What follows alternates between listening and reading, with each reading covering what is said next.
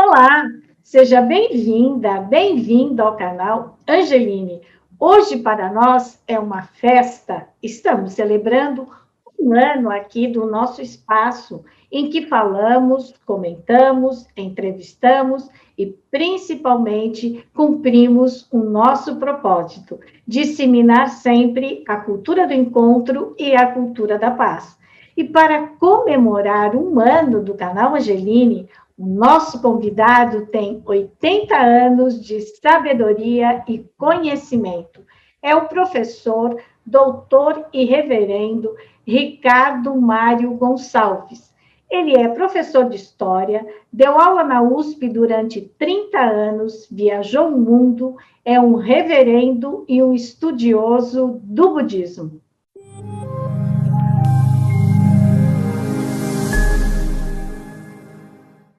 Professor Dr. Ricardo Mário Gonçalves. É um prazer imenso recebê-lo aqui no canal Angeline, nessa semana que esse espaço completa um ano. E como os nossos irmãos espíritas nos dizem que não há coincidência, quem me deu a ideia de lançar esse canal foi o monge Vilar. E o professor Ricardo, ele é um orientador do Monge Vilar, comemorando agora conosco aqui um ano. Muito, muito obrigada por ter aceitado o nosso convite. Antes de mais nada, quero lhe dar os parabéns pelo aniversário do canal. É um canal que acompanho com muito carinho, desde que o nosso Hernan Vilar me falou a respeito, tenho acompanhado com muito interesse as suas entrevistas. Você está fazendo um grande trabalho pelo intercâmbio entre as religiões, pelo diálogo espiritual entre as várias correntes, as várias religiões e filosofias. Né? E é um grande prazer estar consigo no dia de hoje, comemorando esse auspicioso aniversário. Professor, e eu devo lhe chamar de professor ou eu te devo chamar de monge? Como que o senhor prefere? Olha, para mim é indiferente. O rótulo não importa muito, o que importa é o, é o conteúdo, né? Bem, então, como eu estou afastado da vida acadêmica desde que me aposentei em 95, né? talvez possa me chamar de reverendo. Né? Okay. Não é exatamente um monge, porque na nossa escola não há uma grande assim, divisão entre monges e leigos. Aliás, o nosso próprio mestre fundador ele se dizia: eu não sou nem monge nem leigo, que sou risoku em japonês. Então, pode chamar reverendo, porque nós utilizamos a denominação de ministros do Dharma, Reverendo, então é o que eu posso lhe dizer é muito obrigada por o senhor nos colaborar conosco, que é o propósito do canal Angeline, disseminar a cultura do encontro e a cultura da paz. O senhor, eu o considero um sábio. O senhor tem 80 anos, né? é um professor de história que já viajou muito pelo mundo e é uma pessoa que se dedicou parte da sua religiosidade, da sua espiritualidade ao budismo, não é isso? Exato. É, aliás, eu conheci o budismo bem na minha juventude. Meus primeiros contatos com o budismo datam do tempo do curso secundário, quando eu tinha muitos coleguinhas, filhos de japoneses na classe foi através dos meus coleguinhas de origem japonesa que eu entrei em contato com o budismo que era professado pelas famílias deles, né? E foram esses amigos japoneses que me levaram aos templos pela primeira vez. Isso então, lá nos anos 50. Então, reverendo, anos... o senhor é uma, é uma pessoa que já viveu bastante, que já conviveu com várias religiões diferentes, com vários líderes religiosos, e já viajou por muitos lugares, e tem essa noção da teologia e da história. Poderia nos dizer que momento o senhor acha que da história nós estamos vivendo hoje? Bem, nós estamos vivendo num momento crucial em que a humanidade enfrenta uma série de desafios e a melhor maneira de enfrentar esses desafios é realmente através do, do intercâmbio da colaboração entre as diferentes, é, mais do que religiões, as diferentes tradições, as diferentes espiritualidades, as diferentes civilizações. Né? A humanidade não pode resolver essas crises gravíssimas, como a crise ambiental, ameaça de epidemias, etc., de maneira isolada, tem que haver um esforço global. E o intercâmbio entre as religiões é, me parece uma das tarefas fundamentais né, para que haja esse encontro, essa colaboração entre as diferentes civilizações. Né? Mas, reverendo, quando o senhor fala sobre. É, porque o budismo, o senhor, como budista, não acredita em Deus não é? Então, quando o senhor fala nesse intercâmbio, o que o senhor está dizendo não é uma esperança divina. O que o senhor está dizendo é um intercâmbio entre as pessoas mesmo, através da espiritualidade, para que o mundo tenha salvação. É isso que eu estou entendendo? É.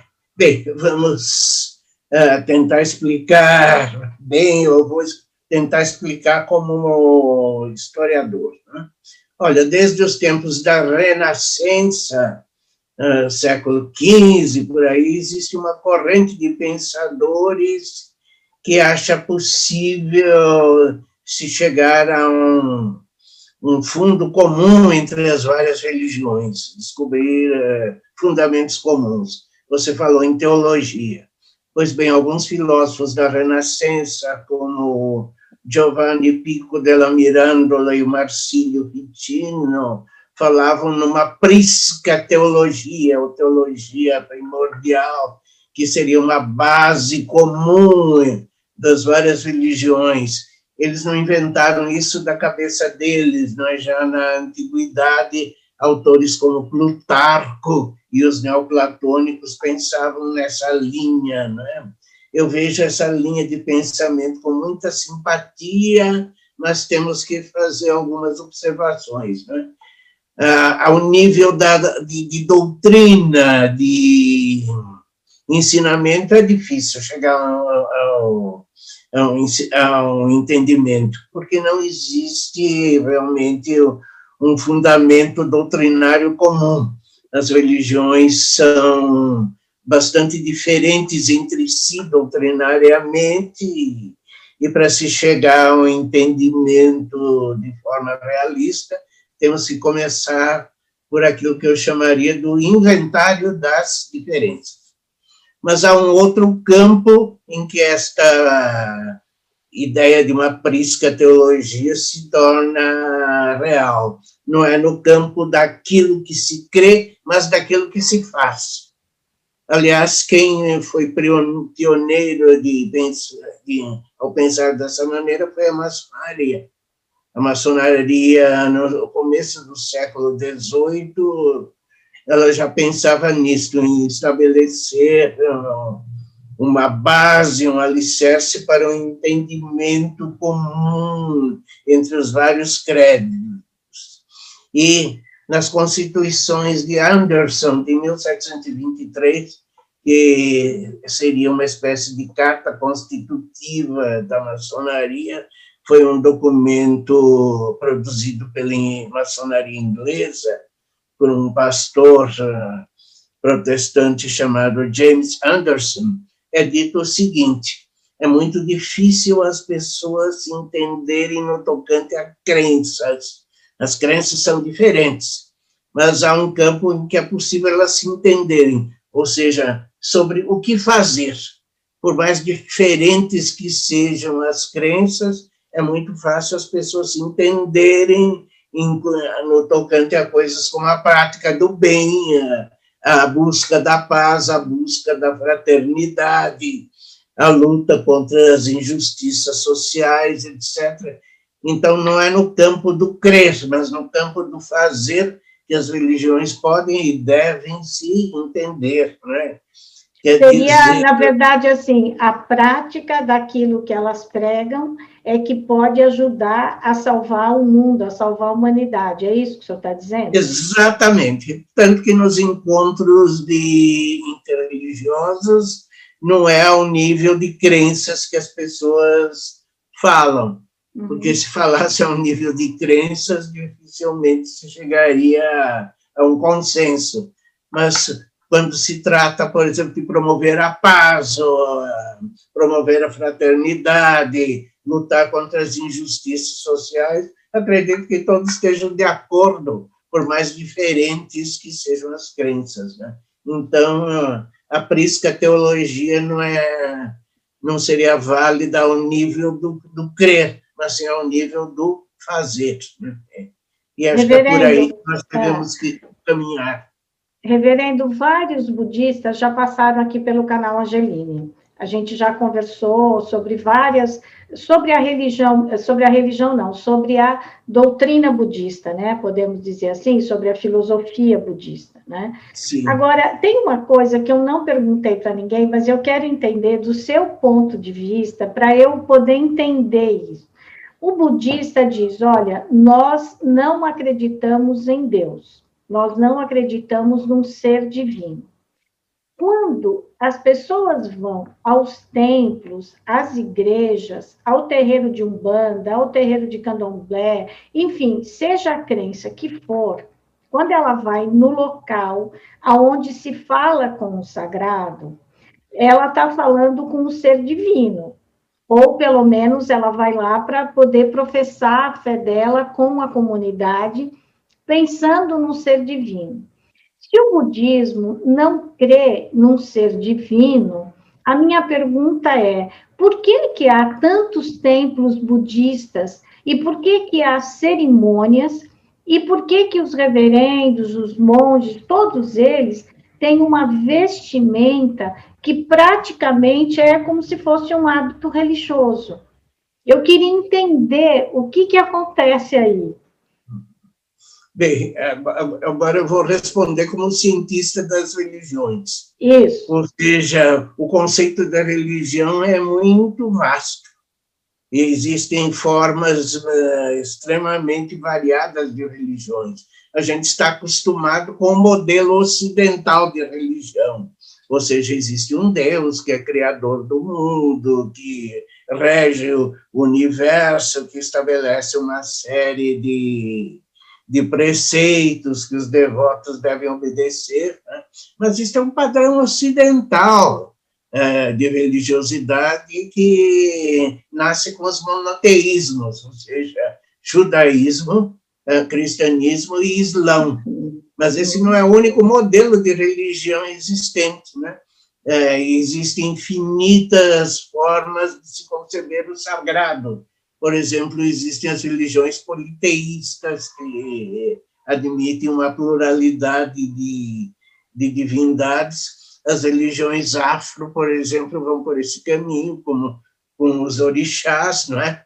E existem formas de religião que admitem um, um poder ou uma realidade sagrada que é impessoal, que não é um ser, não é? Mas é, qual, é um princípio, ou se vocês quiserem, é um, uma força, né, um dinamismo, se diz em grego, né, de, de maneira impessoal. Né?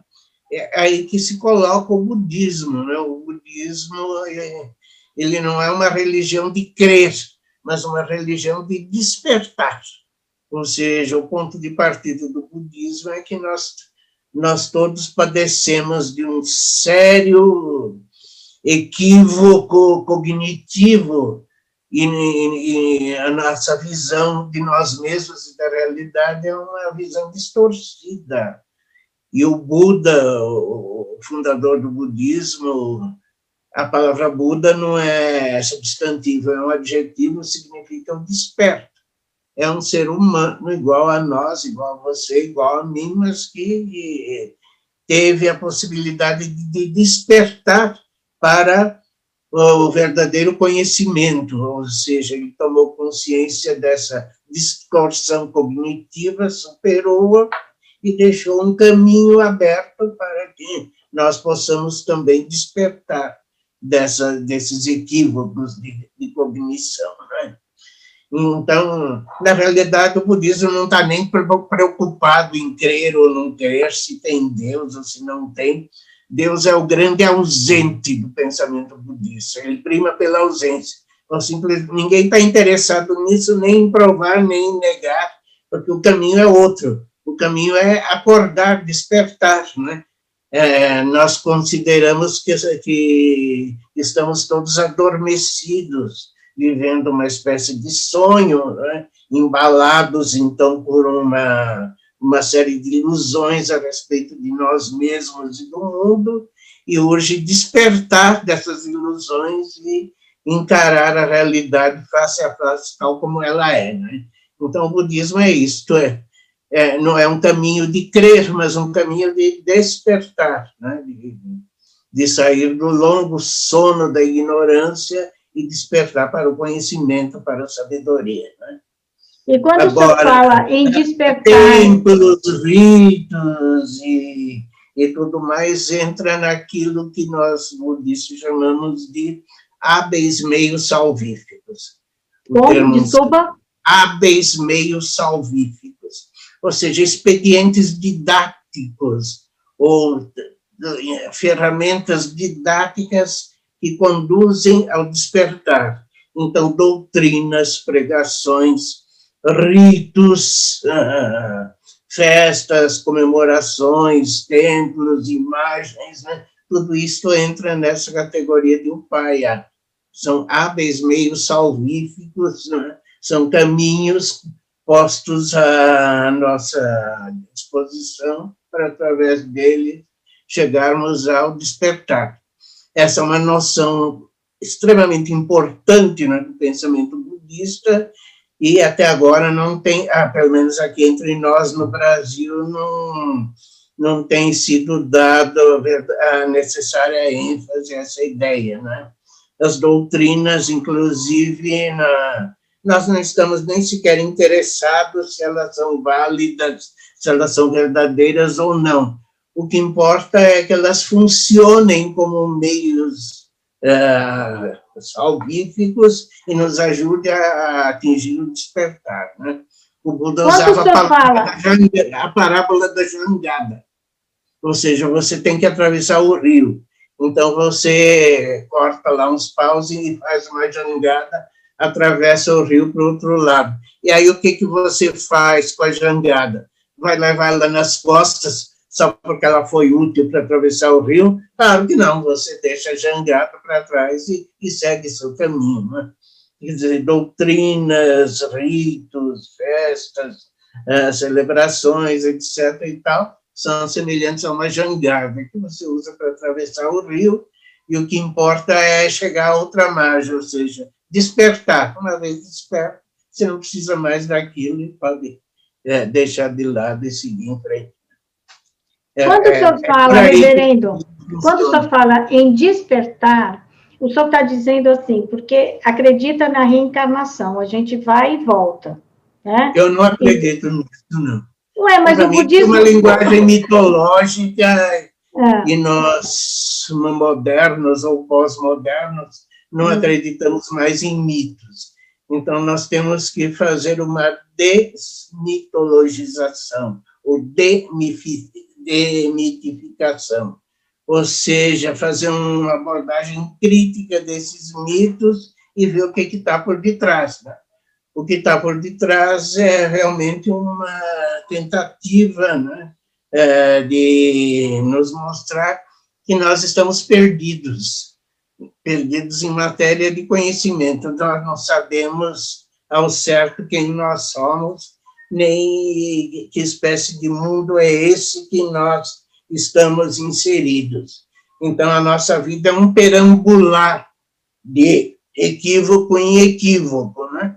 E isso é expresso miticamente pela ideia de renascimentos né, sucessivos. Mas, na realidade... Então, então o senhor não acredita no renascimento? O senhor acha que a gente não reencarna, não renasce, e o que é. acontece depois que a não, gente morre? O, o, renascimento, na realidade, é um processo instantâneo. A cada instante de nossa vida, nós estamos como que morrendo e renascendo. Né? Antes de você conversar comigo, você era uma pessoa no decorrer desta conversa comigo, alguma coisa em você está se transformando. Você está morrendo e renascendo a cada instante, né? Agora, se existe ou não vida após esta existência, essa é uma das questões a que o Buda não respondia.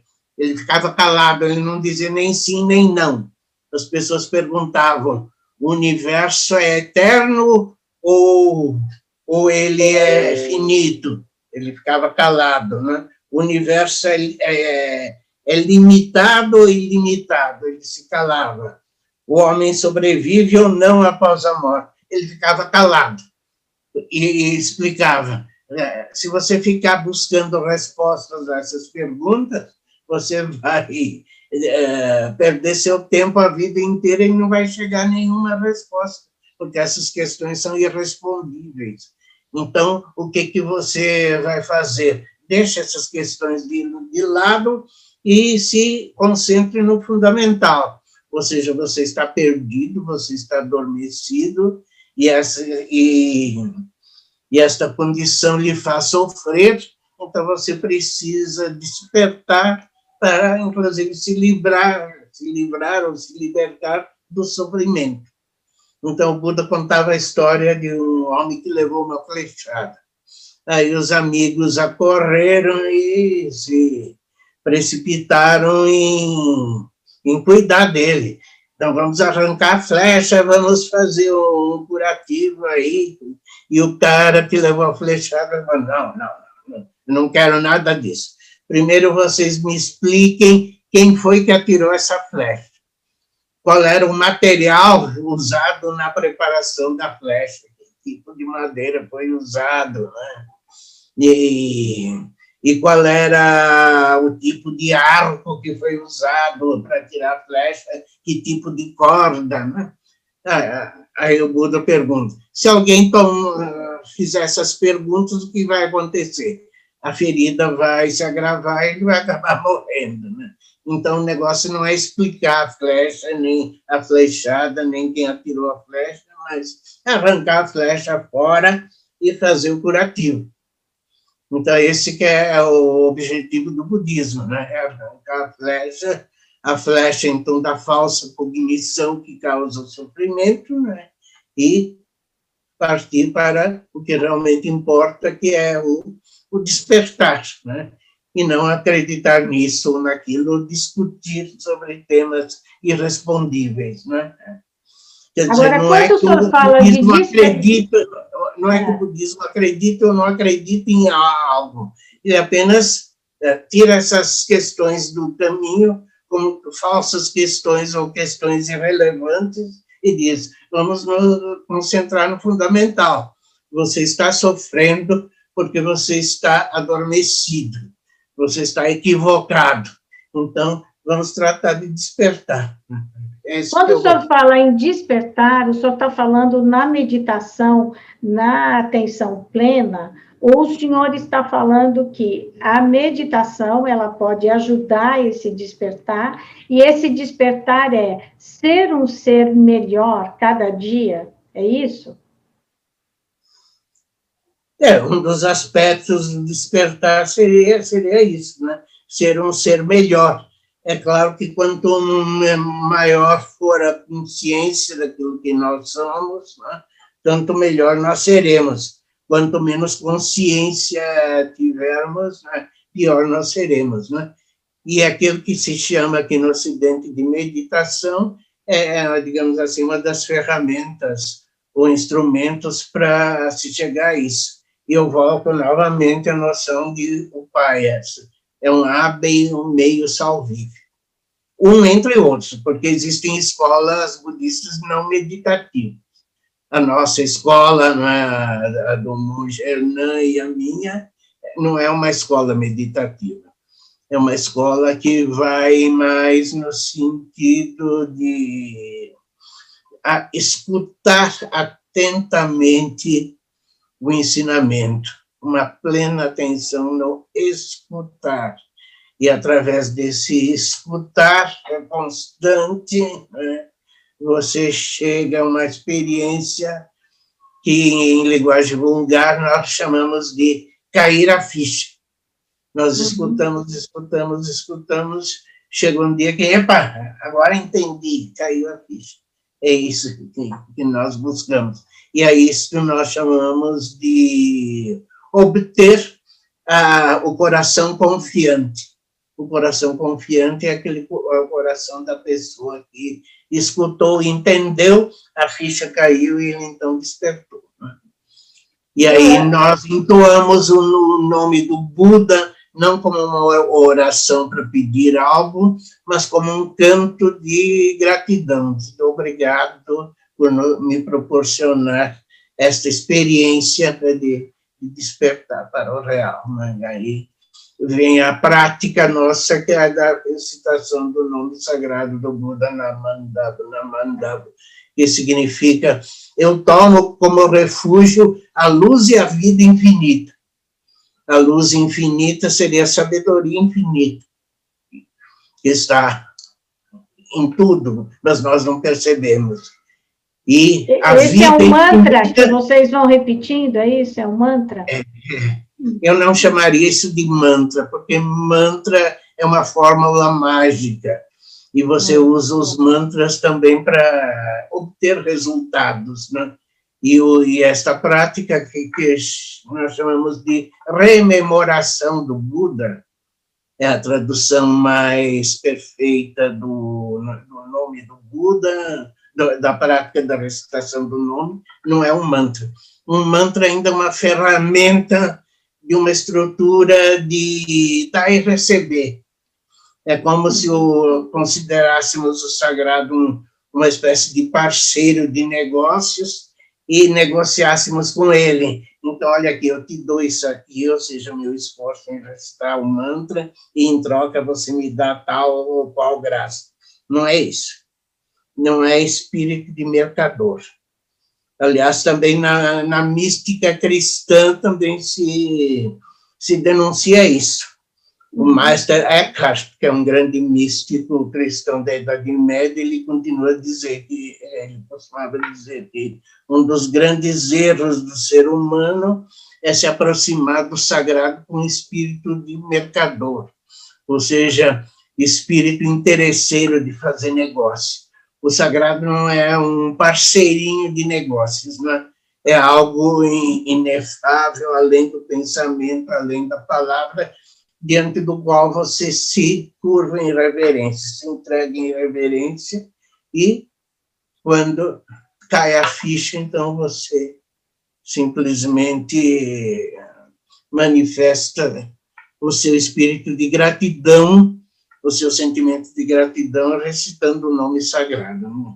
Então, essa é a diferença entre a recitação do nome e o mantra. Né? O mantra ainda está muito nessa estrutura do uh, em latim se diz do ut des. Eu dou para você, para você me dar em troca. Né? Então, na nossa visão, a, a religião não é isso. Não é um negocinho que você dá para receber em troca. É uma rendição, né? é um entregar-se. Né?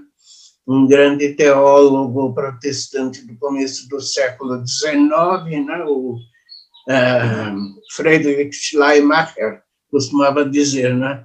A, a, a, religião é o sentimento da entrega absoluta, o sentimento da entrega total a algo, né? Que seria o Deus cristão, no caso do budismo, este sagrado impessoal, a luz infinita, a vida infinita. É um sentimento de rendição, de entrega, né? E não o espírito de mercador, né? De propor uma troca, um negócio. Né? Isso seria, digamos assim, uma consciência falsa né, de religião, ou uma consciência bastante superficial da coisa. Né?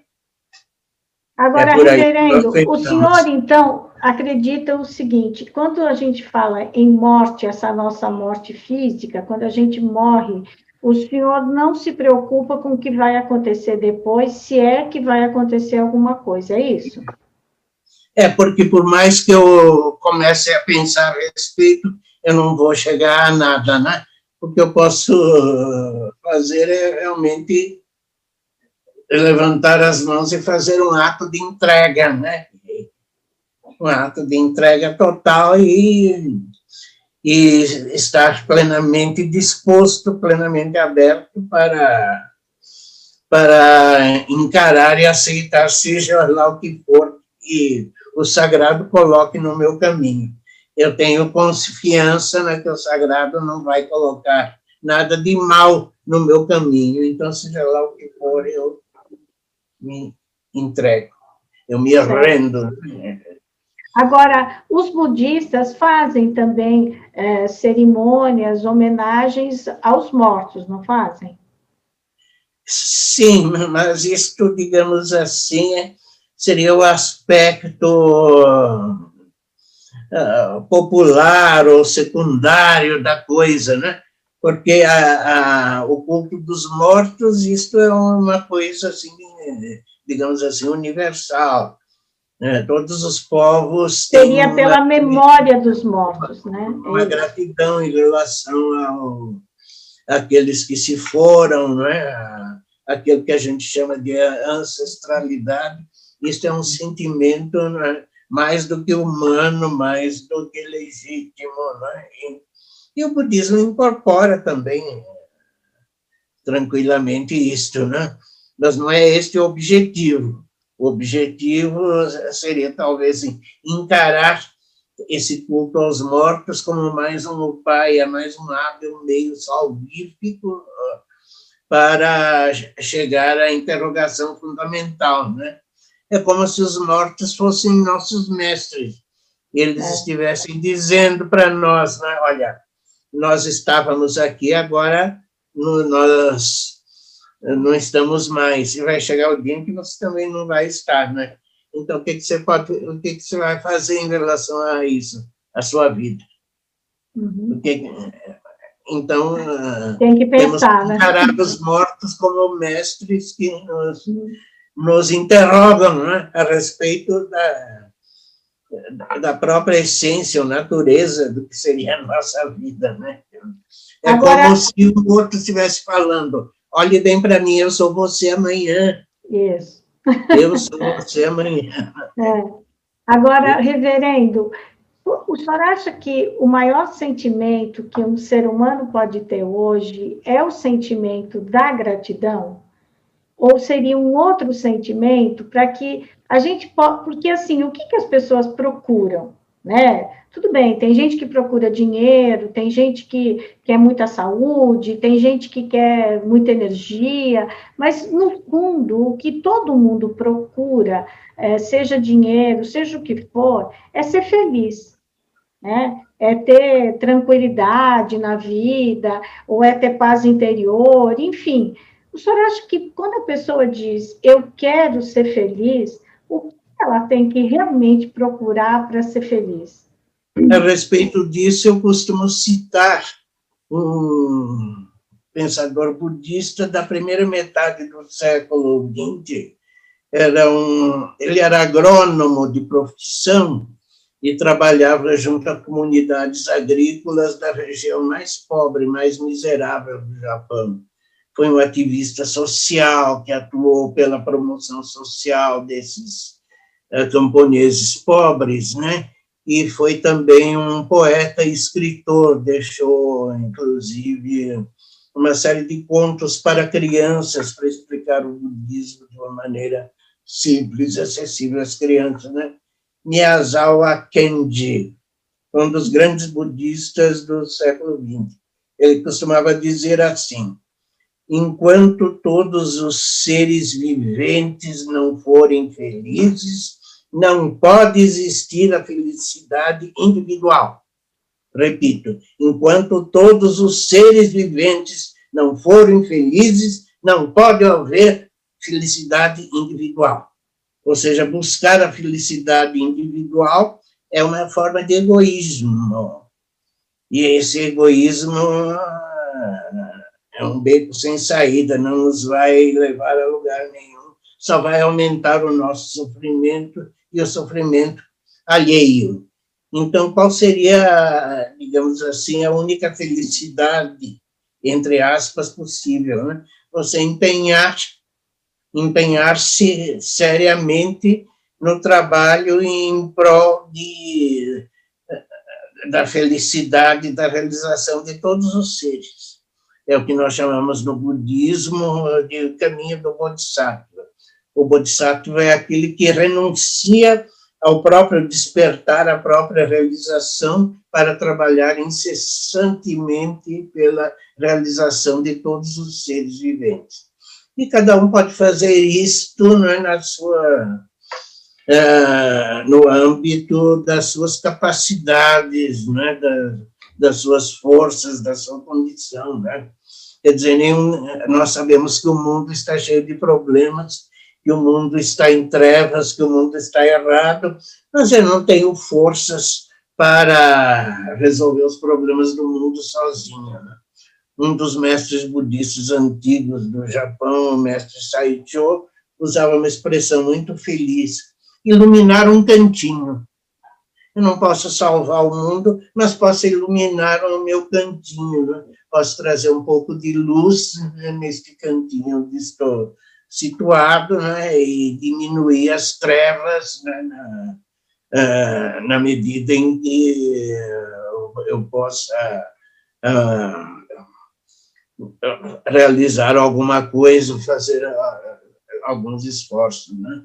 Então, se cada um é, é como aquela andorinha que vai apagar um incêndio na floresta, né? Exato. Ela leva só um biquinho de água, mas ela fala, estou fazendo aqui Isso, a minha parte. É por aí, não é? Cada um fazendo a sua parte, cada um iluminando o seu cantinho, já está colaborando né, para, de alguma forma, para diminuir as trevas no mundo, né? Porque o mundo, na nossa visão, é pode ser tudo menos um mundo bom, é um mundo mau. Nos budismo nós usamos uma expressão, né? A, a era mal, o mundo mal das cinco corrupções, é um mundo corrompido. E corrompido basicamente pelos nossos equívocos de conhecimento. Né? Nós não conhecemos a realidade porque somos escravos de uma série de venenos mentais. O budismo faz uma classificação dos venenos mentais e estabelece três principais, né?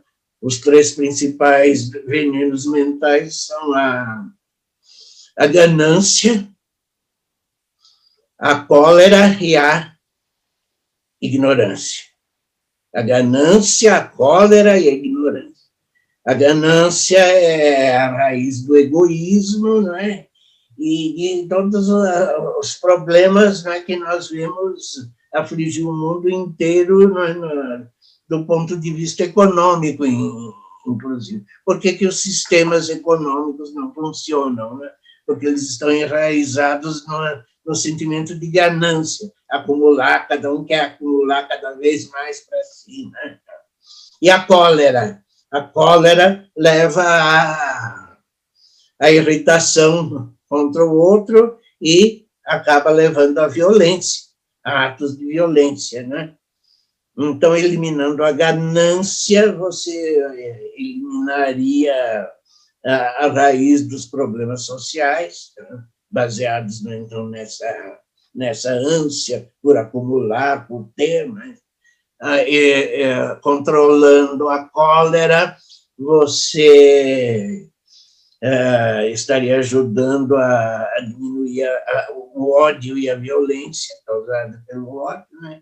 e a ignorância. Né? A ignorância no budismo é o mal básico. Você tem uma expressão em sânscrito, mula vidya, a ignorância raiz, a ignorância primordial, né? Quer dizer, todos os males, né, inclusive a, a cólera e a ganância, vêm da ignorância primordial, do desconhecimento daquilo que nós somos e daquilo que o mundo é. Né? E hoje, olha, a ignorância está aí graçando, né?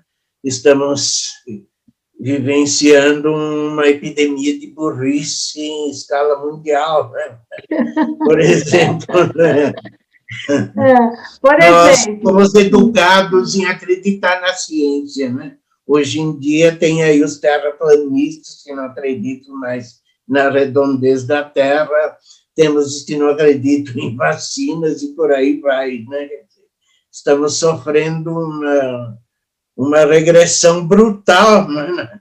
nesse aspecto do, do ignorância sabedoria, estamos recuando em sabedoria e, e regredindo para um estado de burrice ou ignorância crassa, né?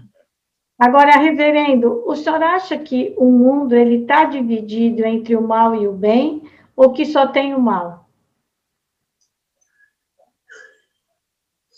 É, na realidade, não é, o mundo não é nem mal, nem, nem, nem mal, nem bom. Ele é o que é. E ele. E ele é o que? Ele é o que ele é. Nós é que colocamos rótulos nas coisas, né? E se nós colocamos rótulos equivocados, naturalmente o, o resultado vai ser mau, né? Ou seja, mais do que em termos de bem ou mal, né? No budismo nós pensamos em termos de pureza ou impureza. Ou seja, se o nosso se o nosso coração estiver puro, ou seja, estiver ah, livre das máculas, das manchas provocadas pela ignorância, pela cólera e pela ganância, né? então o mundo vai aparecer aos nossos olhos como puro. Agora, se nós estivermos mergulhados na ignorância, na cólera e, no, e na ganância, que é o estado que nós estamos vivendo, então o mundo vai aparecer como é, tremendamente impuro, né? Tremendamente impuro. É por isso que nós falamos no mundo mal das cinco corrupções. As corrupções são formas de impureza, elas não são inerentes ao mundo, são inerentes à, à nossa percepção equivocada, né? escravizada à ganância, à ordem. E quais são essas cinco corrupções? É, em primeiro lugar, a, a corrupção da era. Ou seja, nós vivemos numa era impura.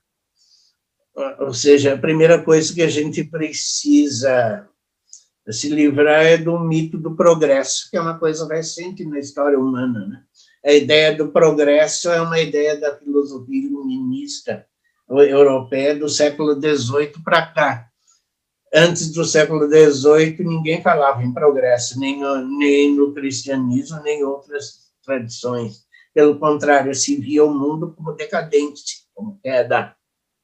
Por exemplo, no pensamento grego e romano, nós temos o mito das, das várias eras. A idade do ouro, a idade da, da prata, a idade do bronze, e a idade presente, que é a idade do ferro, que a idade, é a idade mais desgraçada, mais infeliz de todas. Né?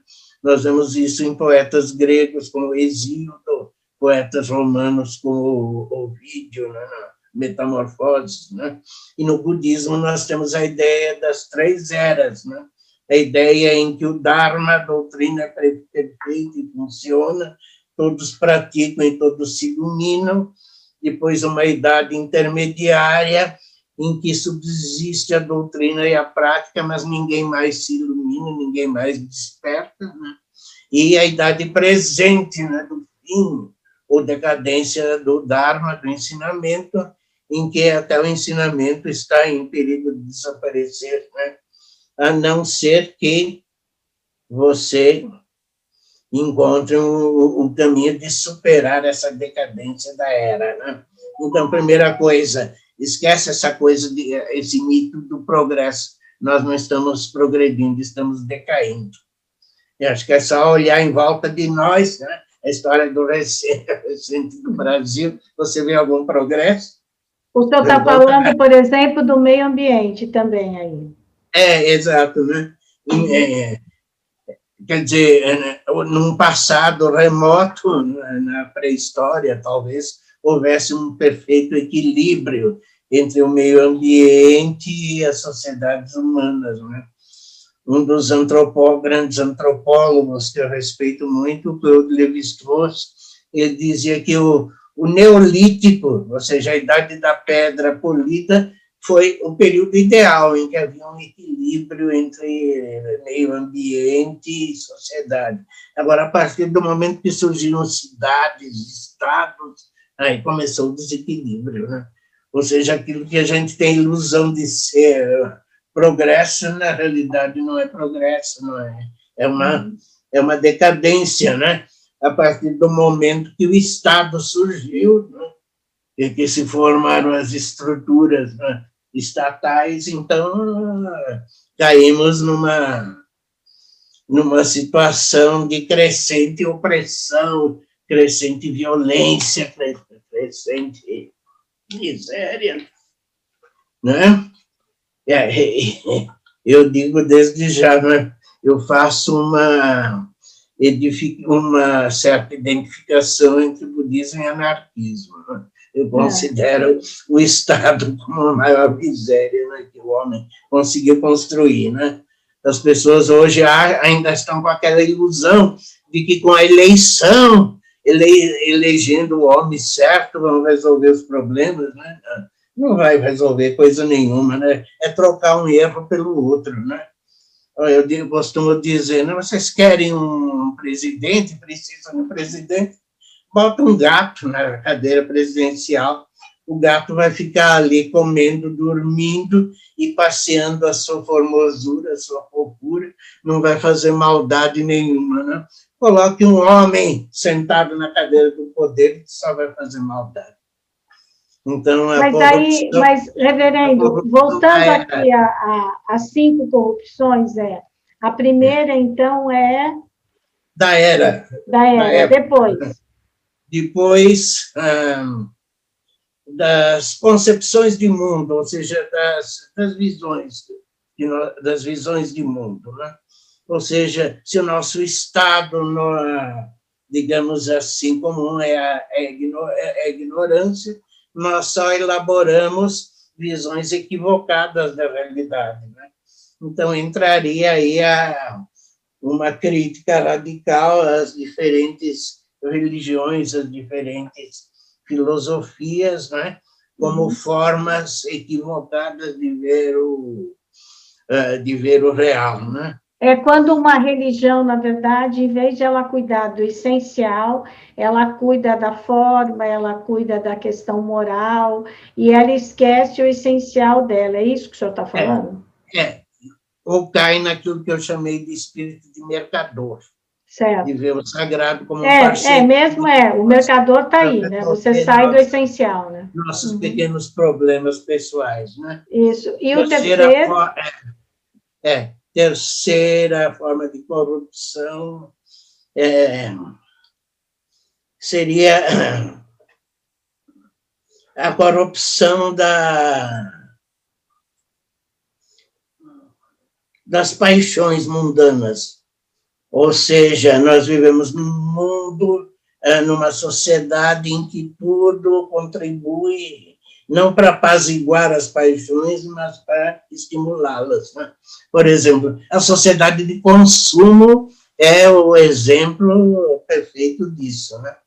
Eu me lembro até de um episódio engraçado, né?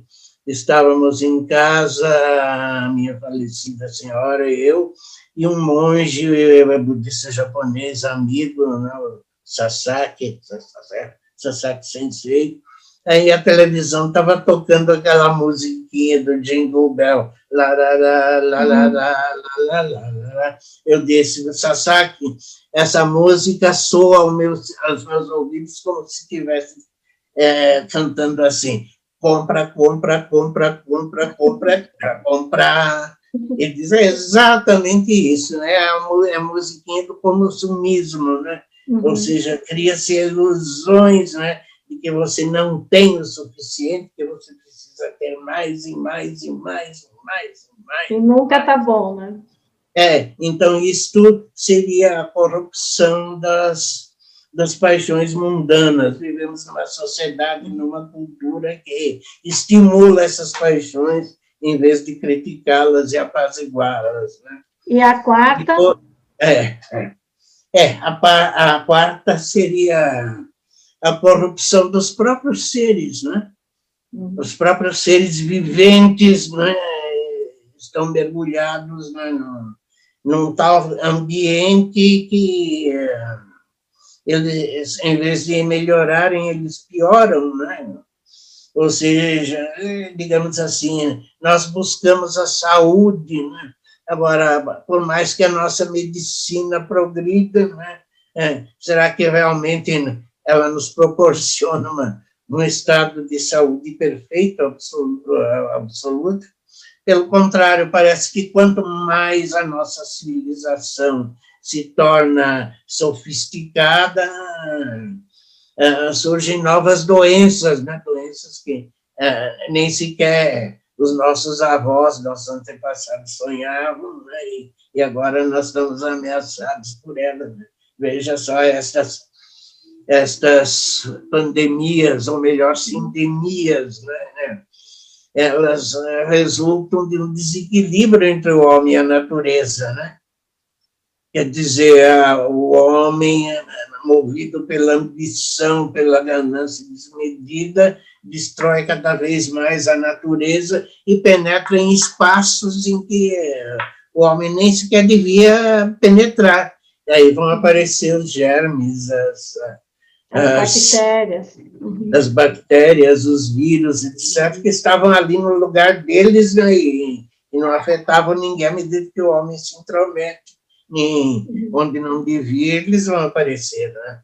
Então, é como seria... agora esses animais ferozes que estão acabando, eles estão atacando muitos lugares, né? Porque as casas é. foram entrando tanto no mato, tanto que eles foram perdendo o alimento. Então, quando você exato, vê, exato, daí você é. fala assim, a onça invadiu uma casa.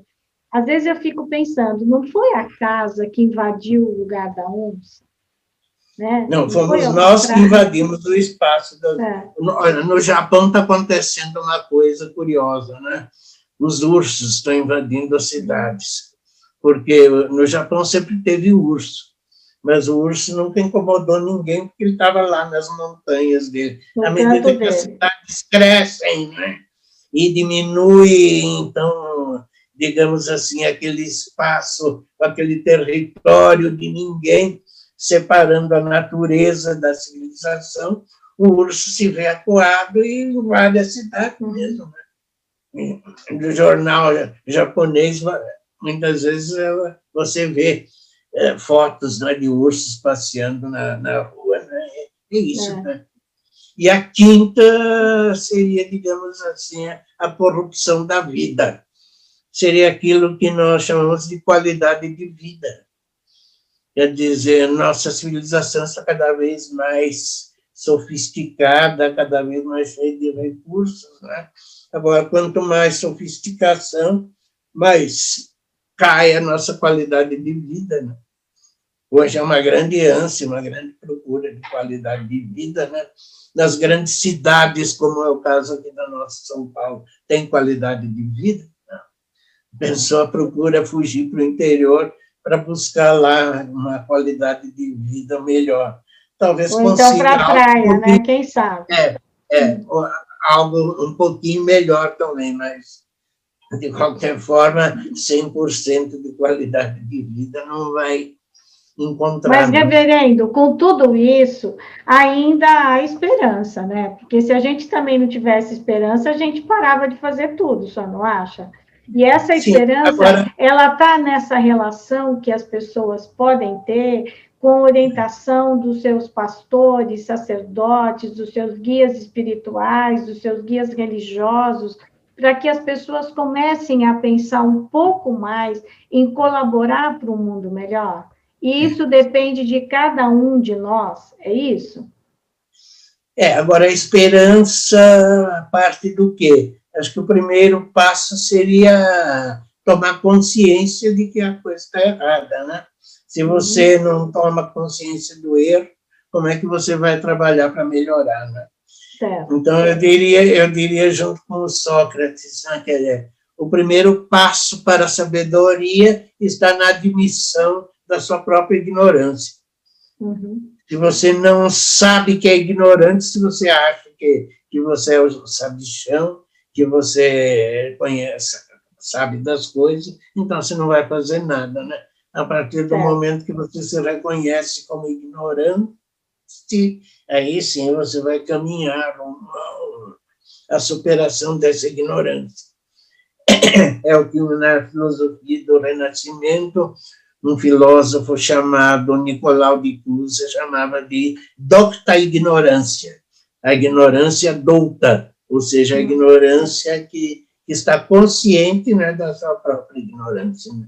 Então, mas daí para o mundo ficar melhor, a gente reconhece que o mundo tem problema, que precisa ser consertado, e aí então você com mais pessoas, com mais gente, você se refaz, reconhece isso e tenta melhorar. É isso que o senhor chama de esperança? É, o caminho é por aí, né? O caminho é por aí, né? Então, o primeiro passo seria, então, reconhecer a, pró a própria ignorância. O segundo passo seria aquilo que eu defini com aquela expressão de iluminar um cantinho. Eu não é. posso emendar o mundo todo sozinho, não tenho forças para isso, mas posso trazer um pouquinho de luz ao meu cantinho, né? E, melhorando as coisas a partir do meu cantinho, né? o senhor diz a partir do seu exemplo, né? A partir da é, sua vida, exemplo, da é, maneira como exemplo, você vai fazendo. Uhum. É, e, do, e da ação concreta, né? Vamos dizer, se o mundo está mergulhado na na ganância, no ódio e na burrice, qualquer esforço concreto que a gente fizer para para minorar a ganância, o ódio e a burrice, a gente está fazendo alguma coisa, né? Eu, Agora... durante toda a minha vida, eu dei aula, né? Então, acho que o meu contributo pessoal para eliminar a burrice foi de colocar alguma, alguma coisa, algum conhecimento. O senhor deu aula durante 30 anos, professor? 30 anos da aula na USP. Na USP. E agora, o senhor com 80 anos, pelo que eu estou entendendo, o senhor ainda está muito ativo, né? Eu vejo sempre aqui no canal Angeline, o senhor deixa comentários nos, nas entrevistas, e sempre o senhor cita um livro, né? Eu fico assim, eu falo, nossa, mas ele compartilha conhecimento mesmo, né? Toda vez o senhor cita. E o senhor abriu também um canal no YouTube? É, eu não abri sozinho, porque eu sou um, um analfabeto total nessa parte de, de tecnologia, mas eu tenho. Somos um dois, somos dois. É, ah. mas eu tenho um neto que eu chamo de menino de ouro, que ah. vive aqui comigo, e ele é especialista nessa área, né? Então, hum. ele tem um tempinho, que ele também é muito ocupado, eu digo, olha, vamos, vamos fazer um vídeo, vamos gravar um vídeo, é. aí a gente coloca o vídeo lá no canal, né? Ah, certo. E aí, então, ele faz. E o senhor fala sobre o que no seu canal? sobre vários aspectos do budismo, né? O budismo e o sagrado, o budismo é singular ou plural, ou seja, é um budismo ou existem vários budismos. A minha tese é que há budismos no plural e não budismo no singular. Cada um de nós fala do budismo de uma maneira o Hernan fala de um jeito, o Maurício Rondato fala de uhum. outro, e outras pessoas falam de outro jeito, né? Uns acham que budismo é abraçar a árvore, eu acho que é, o budismo, antes de mais nada, é, é ação social, né? budismo socialmente engajado. Né? É, existem vários budismos, por exemplo, por nacionalidade. Budismo japonês, que é aquele que eu, que eu fui recebido, fui acolhido, é uma forma de budismo. Existe o budismo chinês, que é diferente, o tibetano, esse então é totalmente diferente, parece coisa de outro planeta.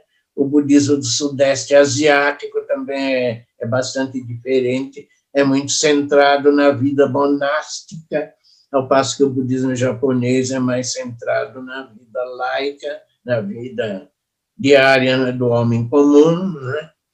E existem também os budismos modernos que os próprios ocidentais fabricaram para seu próprio uso. Os ocidentais foram lá ao Oriente, recolheram as, as escrituras budistas, as interpretaram da sua maneira e, e criaram aí vários tipos de budismo moderno ou budismo ocidental para seu próprio uso. Né?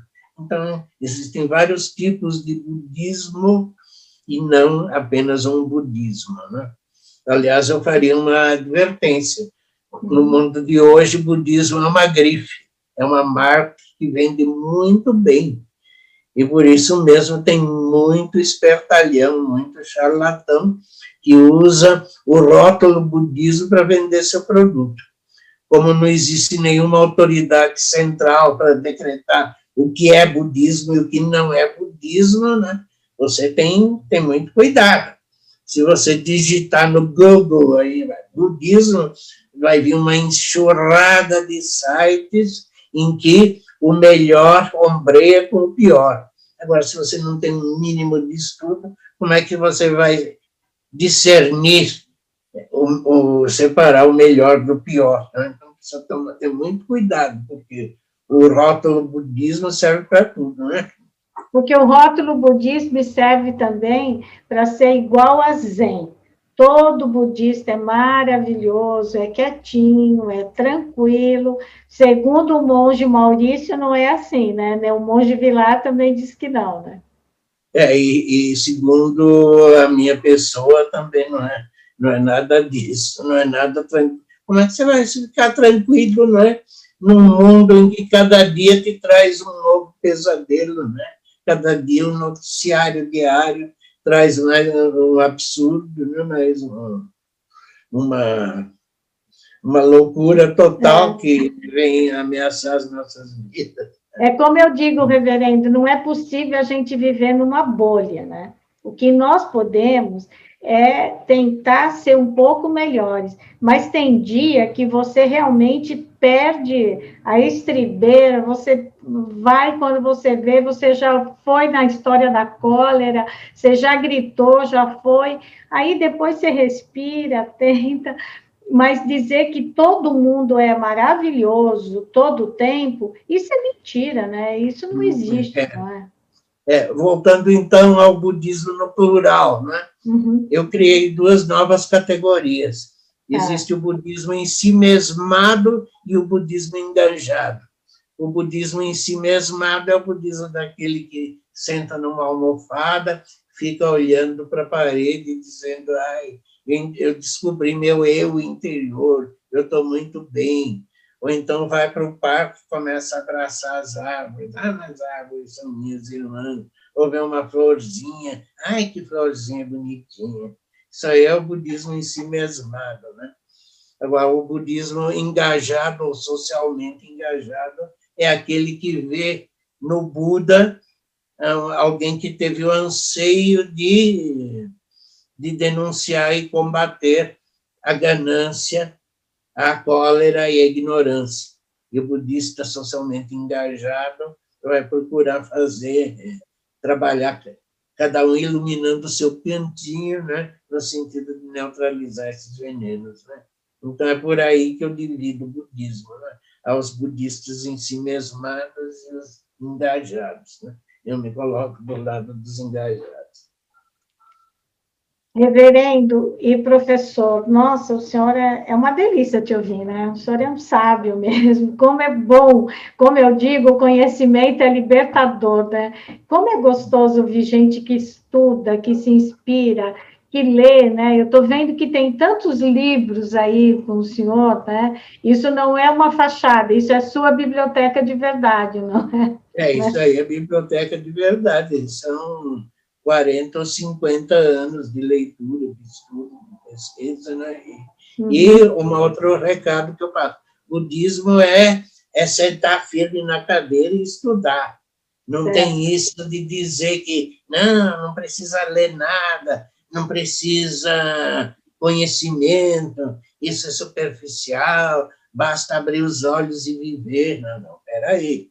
O budismo tem uma tradição milenar né, de, de estudos, de debates, de controvérsias, elaborou uma literatura imensa, né, e você precisa encarar esses, esses escritos com reverência e estudar. Aliás, para qualquer tema, né, reverendo? A gente precisa estudar tema. um pouco, né? Para qualquer é. tema.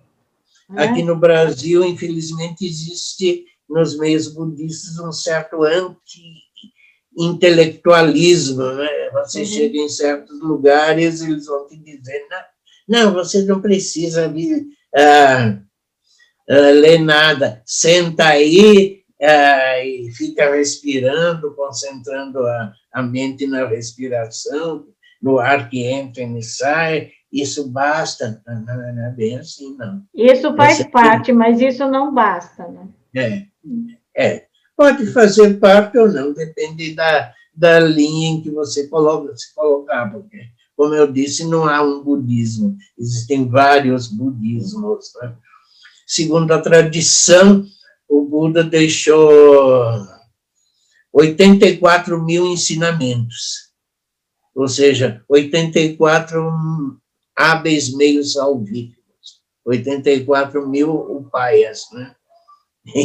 aí você vai trabalhar. É. Haja, haja vida para poder estudar tudo isso, né, Reverendo? É, você tem que você tem que sentar firme na cadeira ou na poltrona e no sofá abrir os livros e estudar, né? Certo. Reverendo, nesse um ano aqui do canal Angeline, eu já entrevistei muitas pessoas, já conversamos com várias pessoas, mas nenhuma delas tem 88, 80 anos de idade, né? Que é o 80, seu caso. É? 80 anos é a idade que o Buda histórico Shakyamuni deixou esse mundo. É. Ele ingressou no Nirvana, que é a forma budista de a gente se referir ao falecimento, quando tinha 80 anos de idade. Né? Então, eu estou exatamente na idade que o Buda deixou esse mundo. Então, eu quero te agradecer muito o senhor ter compartilhado conosco os seus ensinamentos, mas hoje, que a gente está aqui nessa semana celebrando um ano do canal Angeline, eu quero te pedir, do alto dos seus 80 anos, não sei se a palavra é essa, mas eu queria te pedir um conselho que o senhor desse para quem nos ouve, ou pelo Spotify, ou nos vê aqui no YouTube, para que as pessoas tivessem um pouco de ânimo e tivessem esperança de que se a gente se der um jeito, o mundo pode ficar melhor. Será que o senhor pode passar essa mensagem? Eu vou, estava me referindo à entrada do no Nirvana ou o falecimento do, do Buda. Eu vou repetir as últimas palavras que ele disse aos discípulos antes de deixar o mundo. Ele disse: Amigos, tudo é impermanente, tudo passa, tudo é fugaz, tudo é transitório. Sejam diligentes. Tudo é impermanente, sejam diligentes. Tudo é impermanente. Então, nós estamos sofrendo é, crises gravíssimas, problemas gravíssimos, mas calma, né? Porque o mal não, não há mal que sempre dure. O mal também vai passar, mas para que ele passe é preciso esforço. Sejam diligentes, sejam diligentes, trabalhem, esforcem-se, né? Acho que essa seria a melhor lição para todos nós, né? Tudo é impermanente, sejam diligentes. Certo. Muito eu, obrigada. O senhor quer falar alguma coisa que eu não te perguntei?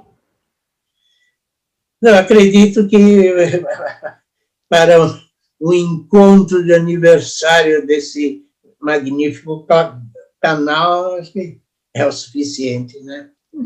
E só me resta agradecer a insigne honra né, de comemorar consigo o aniversário desse canal né, e desejar para você é, contínuo sucesso, né, que esse canal continue a, a crescer né, e, e, a se difundir e a ampliar a sua audiência e se tornar um, um canal né, no sentido de proporcionar mais oportunidades de encontro né, e de construção da paz e da fraternidade. É isso que eu posso desejar a você. Olha, eu que te agradeço muito, nossa, reverendo, uma honra recebê-lo aqui no canal Angeline, ainda mais para comemorar esse nosso primeiro ano, né? Esse é um espaço para a gente falar da cultura do encontro, da cultura da paz, para ouvir líderes religiosos, pessoas que falam sobre a espiritualidade, pessoas que estudam a cultura religiosa e queiram compartilhar com todos nós. Reverendo, eu te agradeço muito a sua participação. É uma honra tê-lo recebido aqui no canal Angeline, principalmente porque o senhor compartilhou o que há hoje, que eu imagino, de mais rico e sagrado na vida de cada um de nós: o tempo. O seu tempo, que o senhor estuda tanto, compartilha, conversa, fala com as pessoas, o senhor dedicou aqui uma hora do seu tempo ao canal Angeline. Muito obrigada. E agradeço a você que sempre nos acompanha aqui no nosso espaço, que nos ajuda a disseminar cada vez mais a cultura do encontro e a cultura da paz. A você que se inscreveu, se, eh, continua falando do nosso canal aqui no YouTube, no Spotify, no Facebook, no Instagram.